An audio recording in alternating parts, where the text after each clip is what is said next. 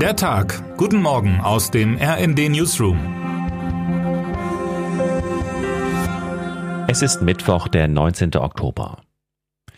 Das allgemeine Aufatmen am Tag danach war groß. Olaf Scholz, der Bundeskanzler der Koalition aus SPD, Grünen und FDP, hatte zuvor etwas beschlossen, das für die meisten Bundesbürgerinnen und Bundesbürger wohl eine ziemliche Selbstverständlichkeit darstellt.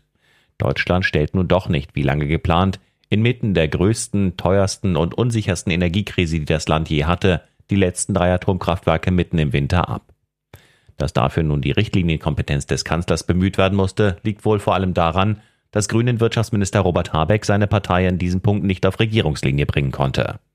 Die Grünen haben bis zuletzt bei ihrem Parteitag am vergangenen Wochenende ihre Wirkmächtigkeit dramatisch über und die Erwartungen der pragmatischen Lösungen in dieser multiplen Krise ebenso dramatisch unterschätzt.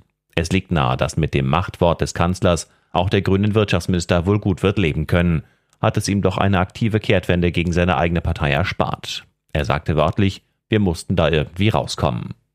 Zumindest in Niedersachsen allerdings wollten sich die Grünen, die gerade erst erfolgreich ihren Landtagswahlkampf mit dem Atomausstieg im Emsland bestritten haben, dem Scholz-Wort nicht zurecht beugen. Man sei irritiert, halte die Entscheidung für fachlich falsch und im Übrigen müsse man nun als zuständige Behörde in Niedersachsen eine gründliche Sicherheitsüberprüfung durchführen, bevor es in den Weiterbetrieb gehen könne, erklärte Julia Willi Hamburg, grünen Spitzenkandidatin bei der Landtagswahl gestern.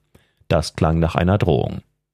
Am Nachmittag stellte Scholz dann per Twitter klar, was er auch aus Niedersachsen erwartet. Klar ist, es bleibt beim Atomausstieg. Am 15. April 2023 ist Schluss mit der Atomkraft in Deutschland. Bis dahin wird jetzt nicht mehr geprüft, sondern so viel produziert, wie die letzten drei Atomkraftwerke hergeben, direkt und ohne Umwege.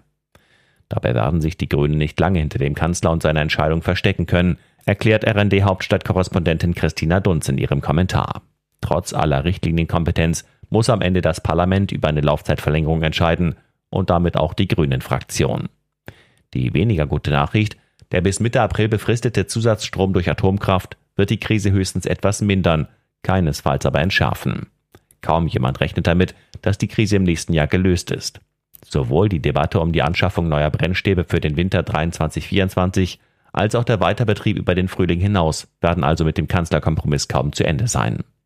Und damit auch das Geschehen in der Ukraine und in Moskau. Dort ist keine Entspannung in Sicht. Russlands Präsident Wladimir Putin schickte auch gestern wieder sogenannte Kamikaze-Drohnen nach Kiew und in andere Städte, die dort Furcht und Schrecken verbreiten. Die schweren russischen Angriffe der vergangenen Tage haben nach Angaben von Präsident Volodymyr Zelensky auch schwere Schäden in der Energieinfrastruktur hinterlassen. 30 Prozent der ukrainischen Kraftwerke seien zerstört worden. Es gibt Stromausfälle in vielen Landesteilen.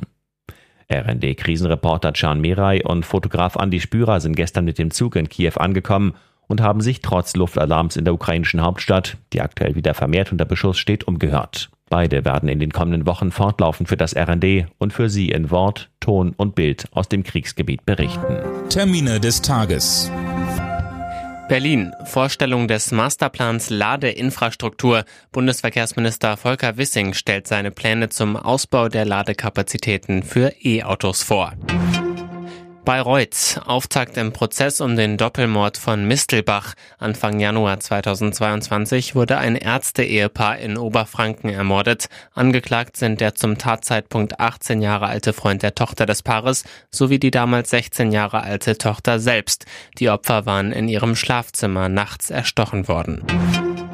DFB-Pokal. Heute ist die zweite Rutsche der zweiten DFB-Pokalrunde an der Reihe. Unter anderem spielen Hannover 96 gegen Borussia Dortmund und der FC Augsburg gegen den FC Bayern München. Was heute wichtig wird.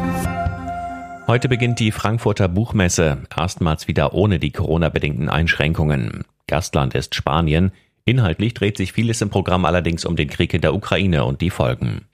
Während heute noch nur Fachpublikum dabei ist, beginnen am Donnerstag die Publikumstage mit Dutzenden Lesungen, Diskussionen und Vorträgen.